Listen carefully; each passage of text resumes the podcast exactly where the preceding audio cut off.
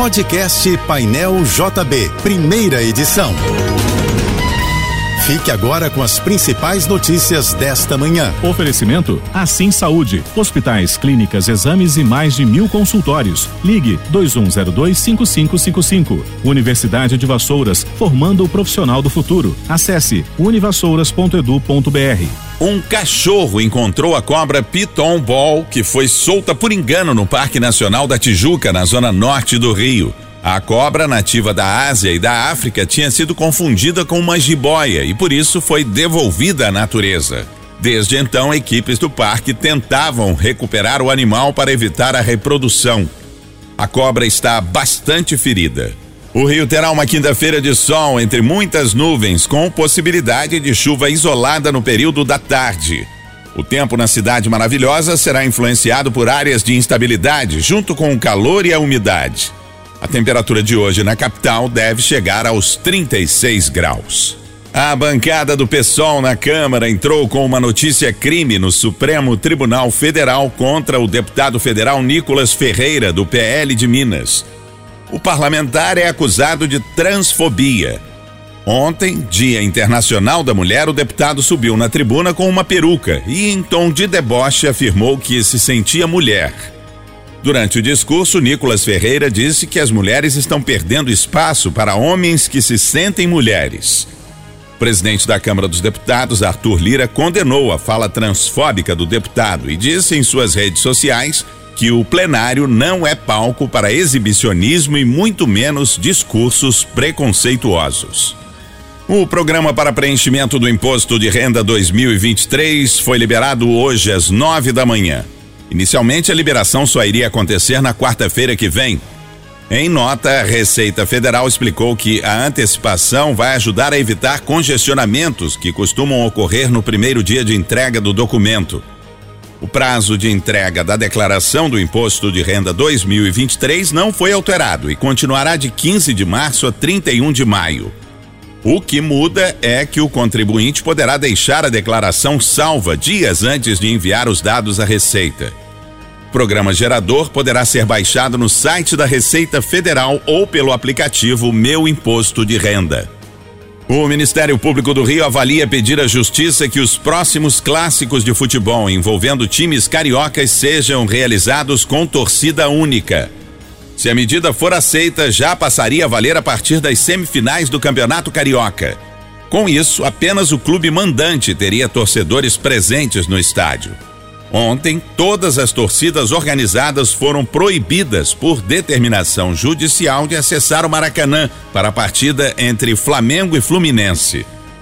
No último domingo, uma pessoa morreu em decorrência de brigas antes do jogo Vasco e Flamengo. Outras três seguem internadas no Hospital Municipal Souza Guiar. O governo brasileiro vai voltar a exigir vistos para turistas dos Estados Unidos, Canadá, Japão e Austrália. A exigência havia sido suspensa em 2019 durante o governo Bolsonaro. A medida era um pedido do setor de turismo, mas havia resistência histórica no Itamaraty por causa do princípio da reciprocidade, já que os quatro países continuaram exigindo o documento de cidadãos brasileiros. Na avaliação do atual governo, a isenção não gerou aumento dos turistas estrangeiros no país. A final da Copa Libertadores de 2023 será disputada no Maracanã. O anúncio foi feito pelo presidente da Comebol, Alejandro Domingues, nas redes sociais. A decisão do principal torneio de clubes da América do Sul está prevista para o dia 11 de novembro. Essa será a segunda vez que o Maracanã receberá a final da Libertadores.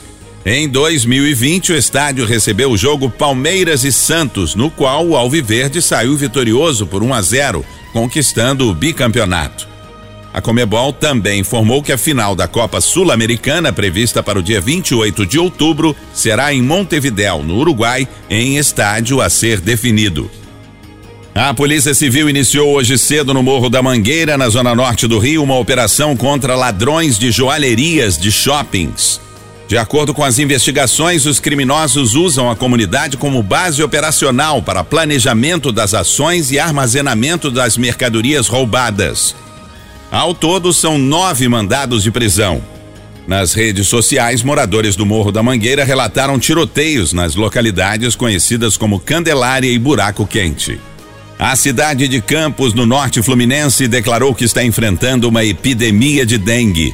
O número de casos confirmados da doença no município é muito maior do que a média histórica desde 2009. Do dia 1 de janeiro a ontem, 8 de março, foram confirmados 613 casos de dengue em Campos incluindo a morte de um idoso. Para determinar se uma cidade está em situação de epidemia, é necessário considerar dados históricos de pelo menos 10 anos. A Polícia Federal e a Procuradoria-Geral da República deflagraram nesta manhã uma operação que apura suspeitas de corrupção e lavagem de dinheiro envolvendo o governo de Gladson Camelli, no Acre. A ação conta com o apoio da Receita Federal e Controladoria Geral da União. Mais de 300 policiais cumprem desde as primeiras horas de hoje 89 mandados de busca e apreensão nos estados do Acre, Piauí, Goiás, Paraná, Amazonas e Rondônia, além do Distrito Federal. Segundo a Polícia Federal, 120 milhões de reais em bens foram bloqueados e aeronaves, casas e apartamentos de luxo já foram apreendidos. Essa ação de hoje é uma nova fase da Operação Ptolomeu, que começou em 2020. Você ouviu o podcast Painel JB, primeira edição.